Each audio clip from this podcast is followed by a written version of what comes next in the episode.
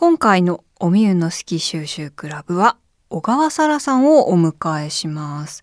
文筆家映像作家ラジオナビゲーターそして俳優として活動するサラさんなんですけど本当にもうね今挙げた通りマルチに活躍されていてもうとても軽やかな印象が私には。あるんですけどでも全てにしっかりと理念があるようなお方だなと思っているので今日はサラさんの好きをどんな風に向き合ってるのか聞けるのがとっても楽しみです。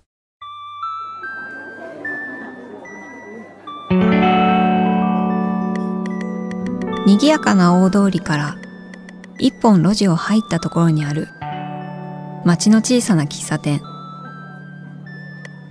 テーブルを通り抜けた先には小さな扉。ここが好き収集クラブの入り口。美味しいお菓子を食べながらあの人やこの人の好きを収集する秘密のクラブ。会員番号00番は私おみゆこと小谷美優。今回は小川沙羅さんと一緒に好きを集めていきます。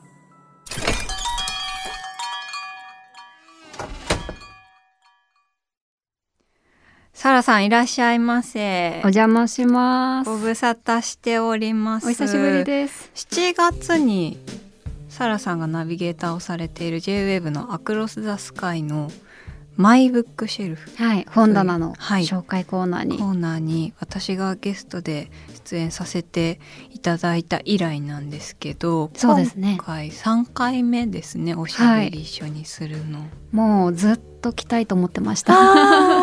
やっと呼べたお待たせめちゃくちゃ嬉しいです。よろしくお願いします。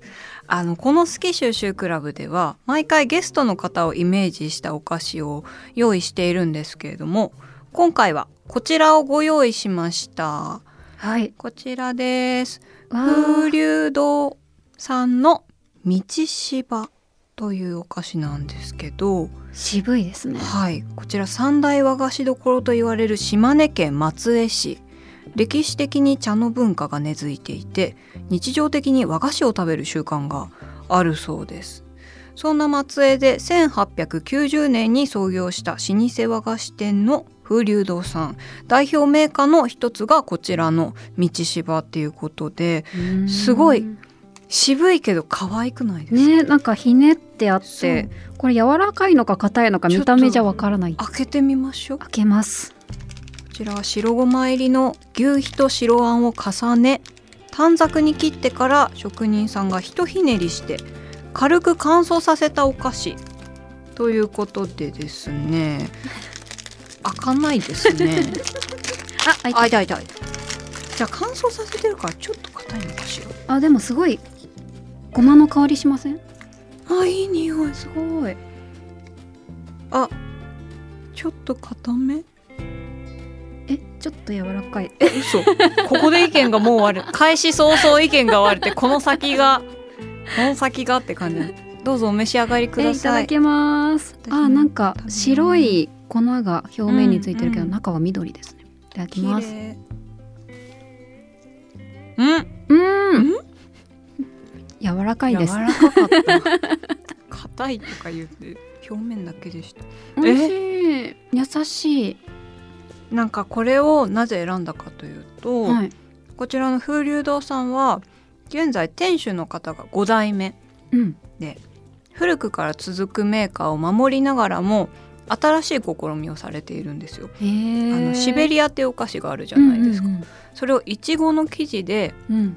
間をカカオの多分あんなのかな。そういうのを挟んでピンク色のシベリアとかがあって。可愛いそう。今っぽくない？ね素敵ですね。っていうなんか古くからの文化を大事にしているんだけどうん。新しいことに未来につないでいくアクションを起こされていて、へーなんかそういうものを読んだ時にあサラさんそういうの好きかもしれないって思ったのですごいご私の好きを把握されてますね。調べるのが好きなんでさすすが。いや本当になんか老舗のお店とか大好きで、うんうんうんでもそれでも今の形にこうちょっとずつ変えながら挑戦してる方とかもう大好きです。なんか面白いしちゃんと守ってくれているけど、うん、つなげたいという気持ちがあるから新しいアクションもあってっていうのはすごくなんかリスペクトしたくなりますよね。うんなりますね。うんうんなんかこの道芝は昔ながらの感じがしますね。うんこれはそうですねこれは代表メーカーなので、うん昔ながらの続いているとする。うんえ美味しい美味しいですね。なんか気づいたらなくなっちゃいそうな感じ。軽い後で。またゆっくりはい。食べましょうこの道芝なんですけどお東といううん干すと書いてお東お東初めて聞きました。はいそういうジャンルになるんですけれども、まあ、サラさんといえば干し野菜じゃないですか。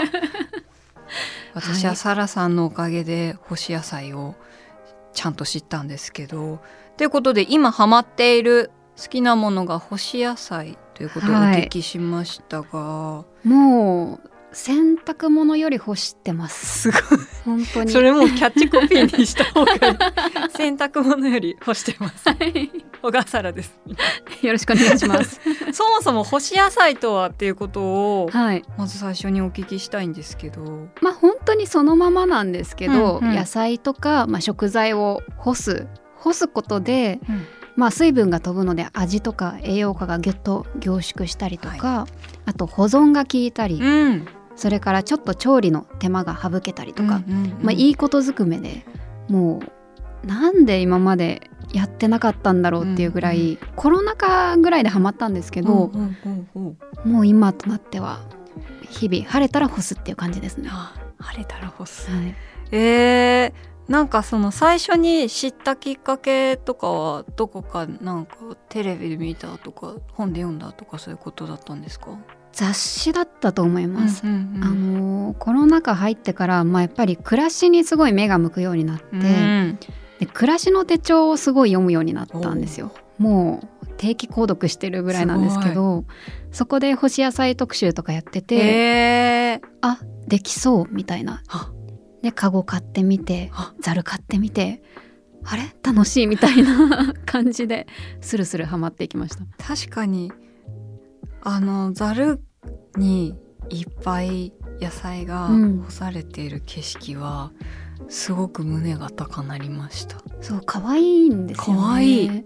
なんかざるとかカゴとかその道具も可愛いし、うんその野菜たちがまあ干されることによって、うん。ちょっとくにゃっとなったり、うんうん。しんなりしたり形が変わってそれがすっごい愛おしいん生ですよ。き。てるって感じうがん、する、えー、そのざるだったりカゴだったりっていうのはそん簡単にすぐに買えるもの、あでも今やっぱり竹細工とかちょっとん流行ってるのかわかんないけど、うんうん。結構そういう暮らしの道具みたいなはいはい。の好きな人たち増えてるから、うん例えば築地とかのちょっと老舗の道具屋さん行ってみるとかするともういっぱい宝の山みたいな感じで、えーか私は形から結構入るタイプなんですけど、ちょっと欲しい。っいやーもうぜてひ思っちゃった。あのー普段その使わない時は吊るして置いてるんですけど、うんうんうん。部屋に。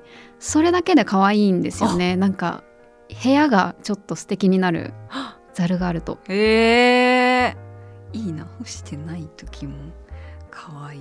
はい。え今まで干した野菜は数知れずだと思うんですが なんかこれは難しかったとか逆に初心者の人でもうん。これからやった方がいいよとか、そういうお野菜あります？やっぱり一番いいのはキノコですね。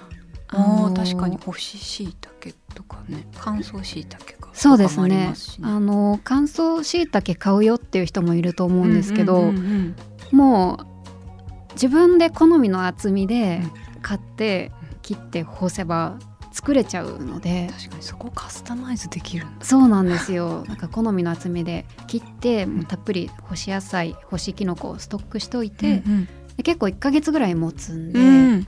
もうお味噌汁作りたい時にバッと鍋に入れて、やうん。っぱり干してると出汁も出るし、美味しそう。そうすごくなんかいいんですよね。へえだから結構スーパーとか行ってうん。最近もちょっとこのキノコたちギリギリだなみたいな、もうギリギリなんで安くなってますみたいな、ちょっと。端っこにねそうそう。コーナーがある。明日には捨てられちゃうのかなみたいなキノコたちを大量に救う救う気持ちで 買って。私が私が干してあげるからね。もうキノコの救世主として スーパーに舞い降りてお家に持って帰ってもうまとめて干して。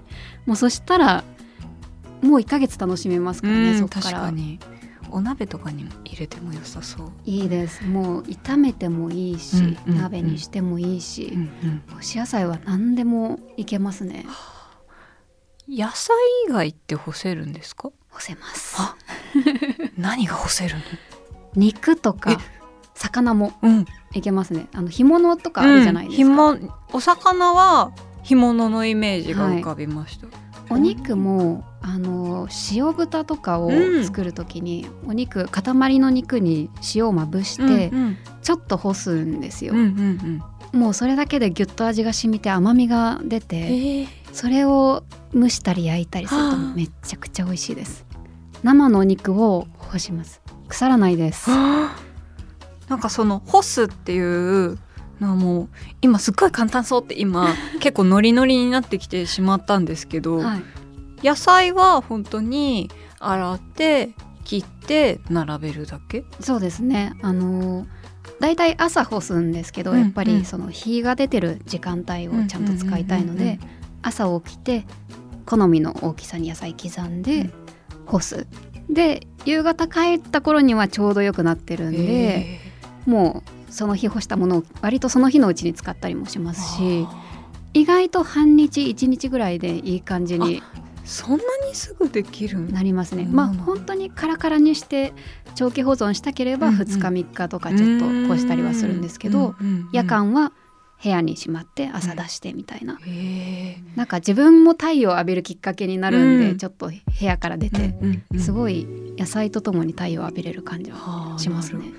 お肉ははい、何かそのままってわけにはいかない。お塩塗ってっていう。そうですね。うんお肉もあのお塩をしっかりまぶして、で割と3時間とかそれぐらいでいいんですけど半日半日ぐらいかな、うんうんうんまあ干しすぎない程度うにん。ちょっと風に当てて、うんできればちょっと表面あのひっくり返したりとかしてまあそれぐらいでいけますね。へーなんかでもその手間をかけるところも愛おしく感じてきますね。やっぱりなんか自分で育てた肉野菜っていう感じがしうん。てすごい味わいが全然変わりますよね。確かにな。気持ちの入り方が全然違いそう、うん。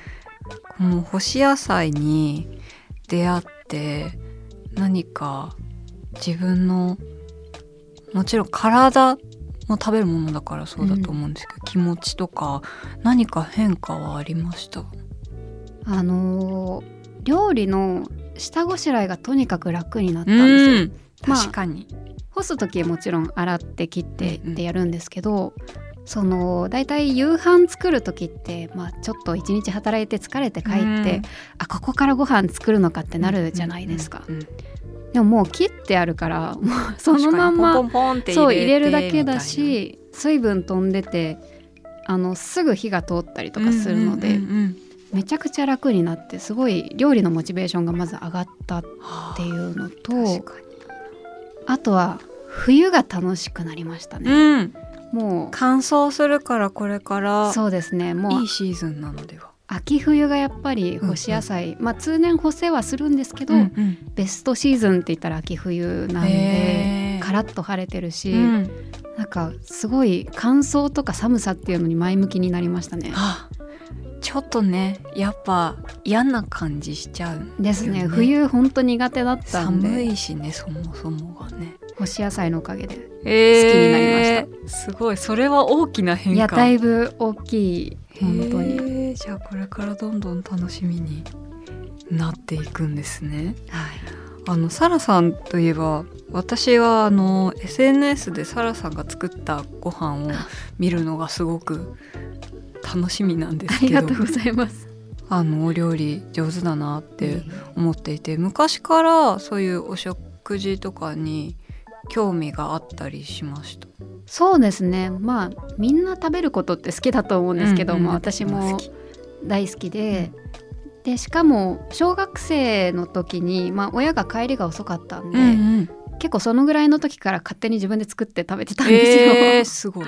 あのやっぱ夏休みとかってあのずっとテレビ見てたりすると、うん料理番組やってるじゃないですか。うんあれとかを見てやりたくなって、うん結構小学生ぐらいの時から台所立って自分で作ってましたね。なんか子供の頃に作って覚えてるメニューとかあります？よく作ってたものとか。なんだろう。オムライスとかかな？でもお。シンプルに。なんか。え卵ちゃんと包めた？包んかけるタイプで、うん。あのなんか近所にあったうん。オムライス、お店のオムライスが、うん。マヨネーズと鰹節をかけるオムライスだったんですよ。ちょっとお好み焼き風。あそうですね。私それが大好きでうん。それをずっと再現してました、えー、え中のご飯はチキンライスなの？中もちょっと違うんですよ。チャーハンみたいななんかちょっと赤くないご飯で。中華風だね。なんかおしゃれオムライスがあったんですけど。そう。ちょっとやってみたいそれ。そうそれが大好きで一生懸命再現してたりしましたね。えー。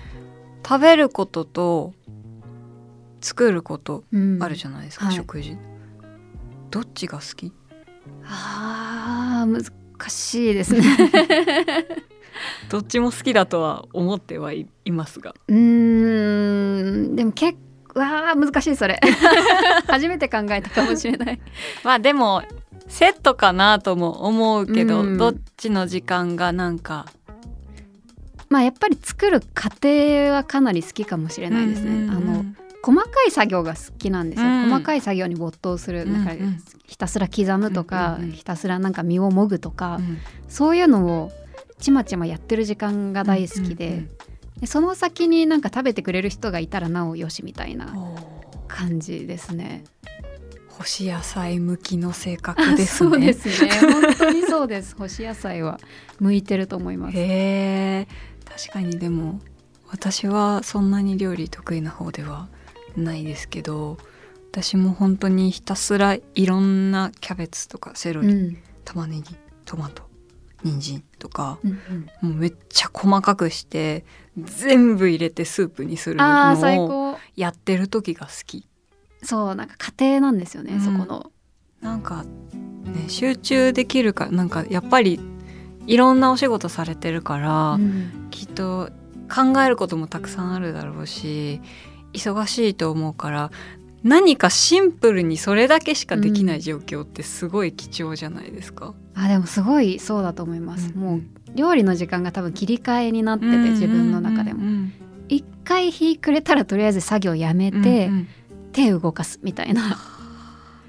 でもなんか毎日の中に多分毎日お料理するから、そういう切り替えのタイミングが毎日あるってすごくヘルシーでいいですね。そうですね。だから、うん暮らしまあ料理とかって本当に短すぎて、うんうん。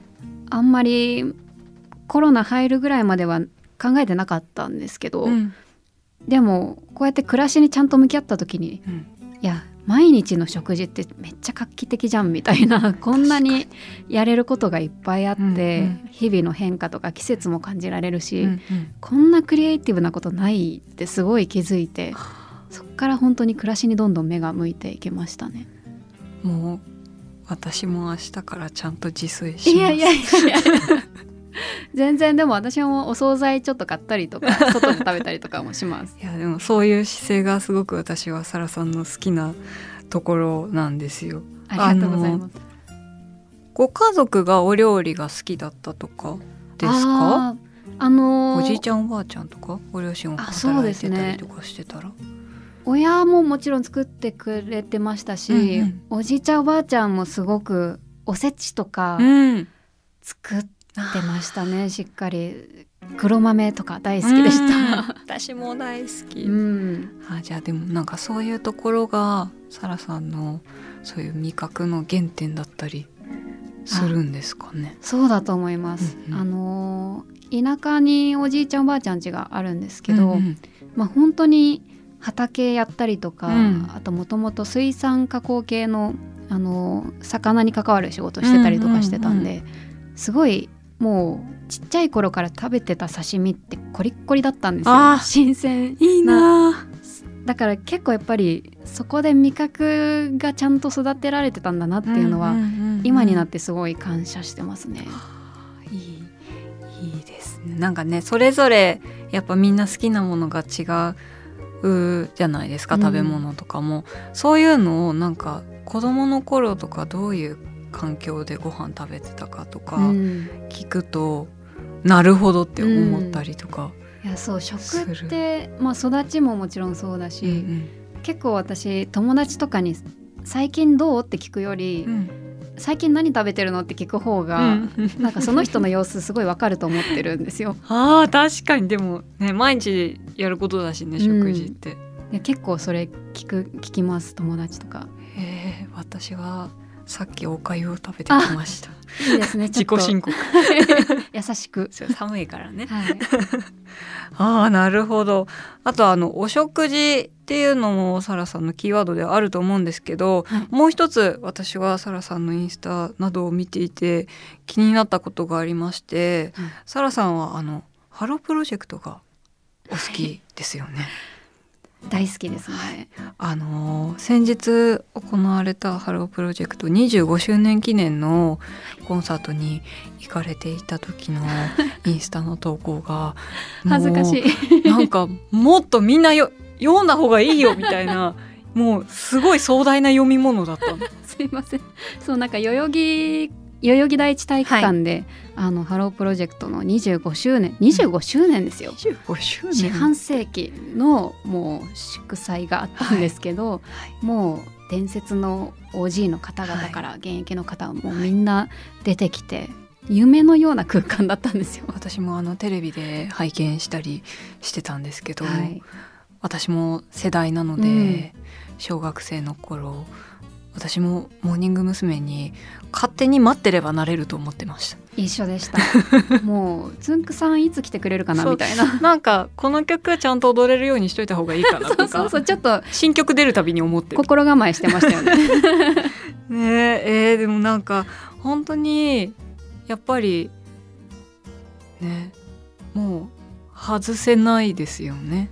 いやもうここ六本木ヒルズに来るまでもずっと聞いてました、うん、もう結構常日頃聞いてるの、うんうんうん、ハロプロです。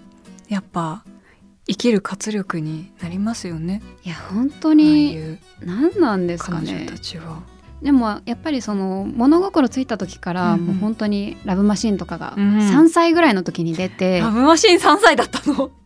出て そのもう当たり前のようにモーニング娘。が好きだったところから、まあ、ちょっと思春期ぐらいでいろんなところに離れた家出した時もあって、うんね、外の世界もちょっと冒険に出た時もあったんですけど二十、歳超えたぐらいで、うん、ある日またガツッと刺さってきた時があって、もう急に。やっぱりまあ小さい頃からのその蓄積もあったと思うんですけど、なんか大人になってしみる歌詞とか。わかる。わ今の子たち今の子たち結構同い年ぐらいの子もいるんですよ、うんうんうん、リーダー世代になってて。そうなんだ。わあの頃私がなれると勝手に思ってたものに同い年の子がなってリーダーやってるみたいな。あの子はなれたんだ ちゃんとオーディション受けたんだみたいな。待ってただけじゃなかったんだ そうそうそうそう。みたいな。のもあってなんかすごい熱い視線で日々見てますね。いやでもいいですよ本当に。私もまた別のアイドルの方とかすごく好きで応援して見てたりとかするんですけどライブ行くと、うん、その目が人数分欲しいみたいに書かれて、ね、いや足りないよ。本当に。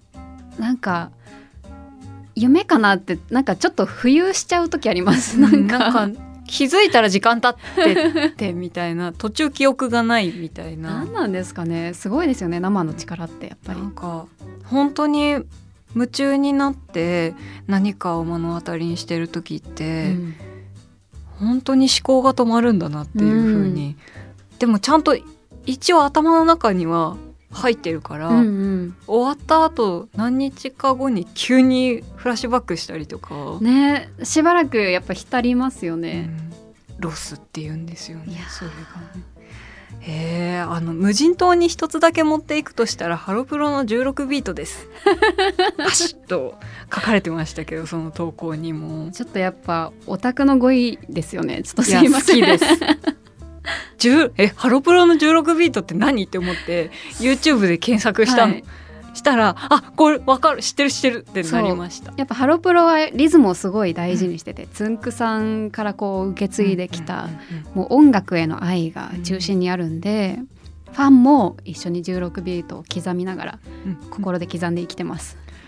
いいななんかいつも落ち着いた様子であの「アクロス・ア・スカイ」を毎週聞いてるんですけど あのすごく生活に根ざした落ち着いた生活をされているサラさんが16ビートを刻みながら野菜を切ってるんだなとか 野菜をカゴに並べてんだなって思うとちょっとサラさんのことがより一層好きになりました。いや実際刻んでると思います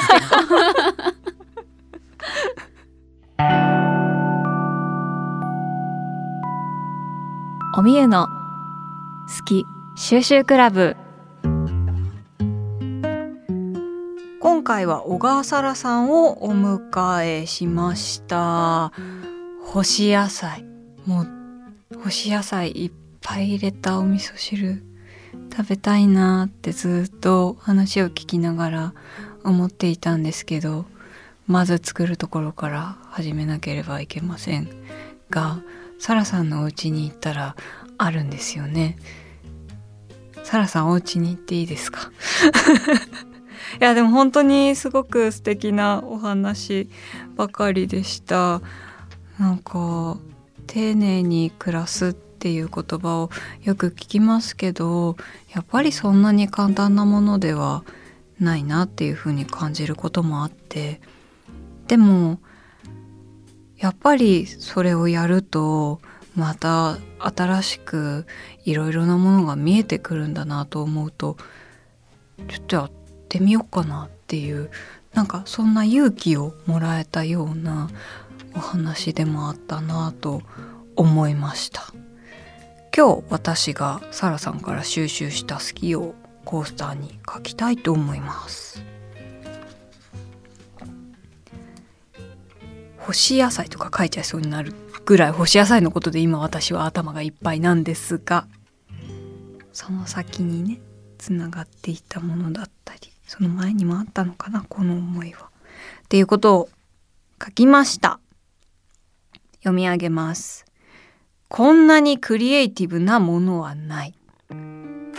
あのコロナ禍で暮らしに向き合うようになってそこからお料理もするようになってで一つのことに何か熱中して向き合っていってっていう中でこの生活の中にこんなにクリエイティブなものがあったんだっていうあのサラさんのすごいキラキラした目で語っていたこの言葉が印象的だったので書いたんですけどなんかそういうことに気づけたらいつも当たり前に無意識で何を考えなくてもやれていたこととかが新しく見えたりまた違って見えたりするのかなと思ってなんか少しでもいいから私も今日からちょっと始めようかな。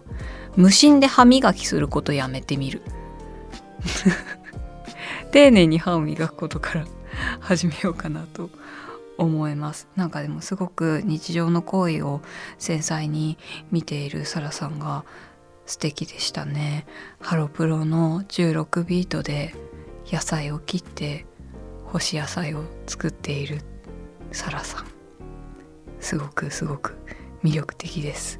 あの皆さん干し野菜これ興味を持ったっていう方はあのサラさんがやられている遠回りっていうプロジェクトがあるんですけどそちらのホームページにですね遠回り商店といういろんな素敵なものを扱われているページがありましてそちらに干しかご売っていますので確かにこれだったら干していない間にお部屋に飾っていても可愛いし畳めるからキャンプにも持っていけますよなんていうこともさっきおっしゃっていたのでいいですね。気になった方ぜひチェックしてみてください。あと遠回り YouTube がありましてそこでは切り干し大根の作り方も映像にあるんですよ。それ私もう作ってないのに何回も見ててそれ見てるだけでも楽しいので皆さんぜひ見てください。では今日集めた好きもガラス瓶に入れたいと思います。